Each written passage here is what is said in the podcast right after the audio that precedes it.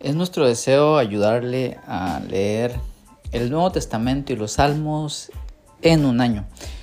Y mm, además que usted medite, descanse en la palabra de Dios.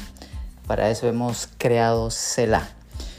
Eh, este podcast busca ayudarle a usted a que descanse día a día y medite en la palabra de Dios mientras va avanzando en el Nuevo Testamento y los Salmos. Así que acompáñanos con un episodio por día.